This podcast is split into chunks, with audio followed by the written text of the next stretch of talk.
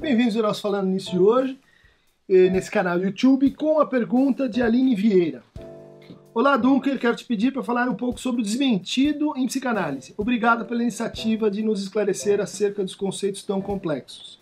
De fato, esse é um conceito bastante complexo e ainda aberto a muita pesquisa. Em alemão, desmentido se diz Verleugnung, e que é um dos tipos de negação fundamental uh, que a gente encontra no Freud para delimitar estratégias de defesa formativas de modos uh, estruturais ou psicopatológicos. Né? Então, da neurose é o recalcamento, da psicose a foraclusão e aquele que seria o mecanismo de negação fundamental da perversão é, você usou aqui a tradução, desmentido. Né? Há várias controvérsias sobre como a gente traduz Verleugnen. Né? Tem gente que prefere o termo recusa. Outros uh, falam em renegação, uma espécie de dupla negação. E outros ainda falam, e eu gosto dessa vertente, de desautorização. Que de fato, uh, é, o que essa negação faz é desautorizar a experiência. É fazer com que a experiência tem acontecido, mas uh, seja desacontecida. Ou seja, aquilo que eu registro no nível sensorial, perceptivo, eu não integro de forma a transformar a minha relação com o outro, a minha relação com a lei, a minha relação com a falta. Então a cena típica da Verleugnung é descrita pelo Freud no seu texto sobre o fetichismo, onde ele diz a criança olha para os genitais eh, de sua mãe ou de uma mulher e, eh, em vez de se reter na ideia de que isso pode ser interpretado como uma ausência de algo, ela se fixa, ela desloca essa ausência e a substitui por um objeto positivo.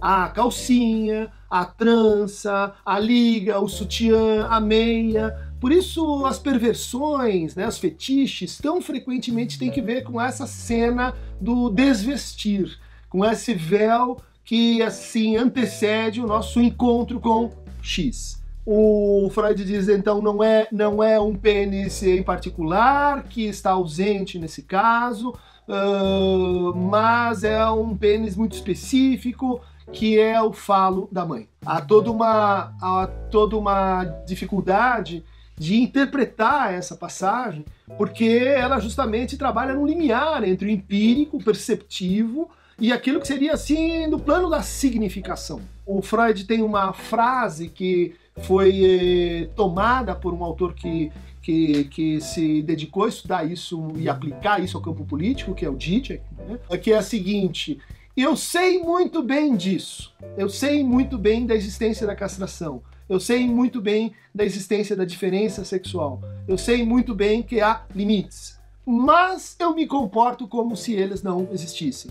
Mas eu me comporto como se eu não soubesse. Mas eu vou continuar a agir como se nada fosse.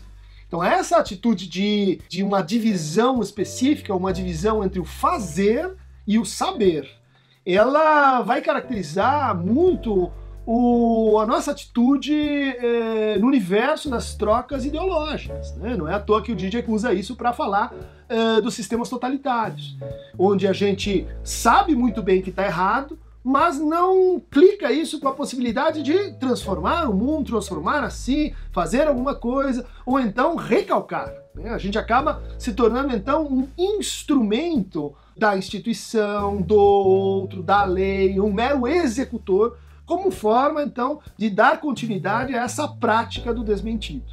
Então, a gente teria três modalidades de desautorização da castração. Uma é o fetiche, outra é o sadismo, em que essa desautorização se dá do lado, cria uma identificação do lado do sujeito, uh, e o masoquismo, onde essa desautorização cria uma identificação do lado do objeto. O desmentido, enquanto Verleugnung, ele tem, eh, ele foi estudado pelo Freud também em relação à psicose, especificamente para entender como funcionam as alucinações negativas. Porque quando a gente fala em alucinação, geralmente a gente tem essa definição de que alguém está vendo, ouvindo, sentindo algo que não está lá. Né? Ah, ele está fora da realidade porque ele está acrescendo algo à realidade. A Verleumdung é uma expressão de uma alucinação negativa. Ou seja, há algo na realidade e eu não percebo. Há algo na realidade e eu uh, copotomizo essa realidade. Ou seja, eu um, me torno cego em relação a ela. De fato, Jean-Pierre Lebrun, no seu livro sobre a perversão ordinária, vai dizer que o nosso mundo ele só se torna assim, insuportável a partir de uma massificação dessa atitude.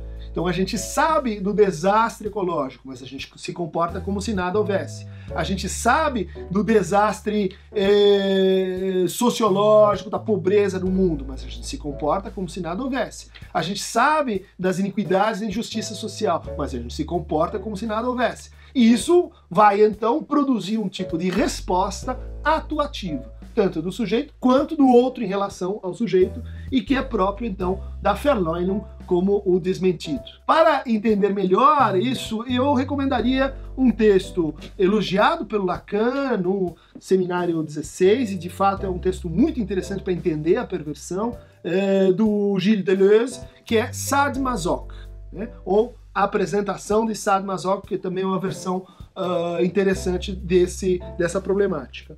E para você ter um contato mais narrativo, assim, clínico, com, com as uh, respostas de desautorização ou de desmentido, esse é o trabalho do Robert Stoller, Perversão, a forma erótica do ódio, onde ele vai ligar uh, o desmentido com um afeto fundamental, que é o ódio à falta, o ódio ao outro, o ódio à castração e que tão frequentemente inspira a crueldade perversa típica do desmentido. Desmentidos e mentidos, Verleugnungs e Verdrangungs, cliquem aqui no Não Tá Movendo para receber em ato eh, mais fragmentos do Falando Nisso. You.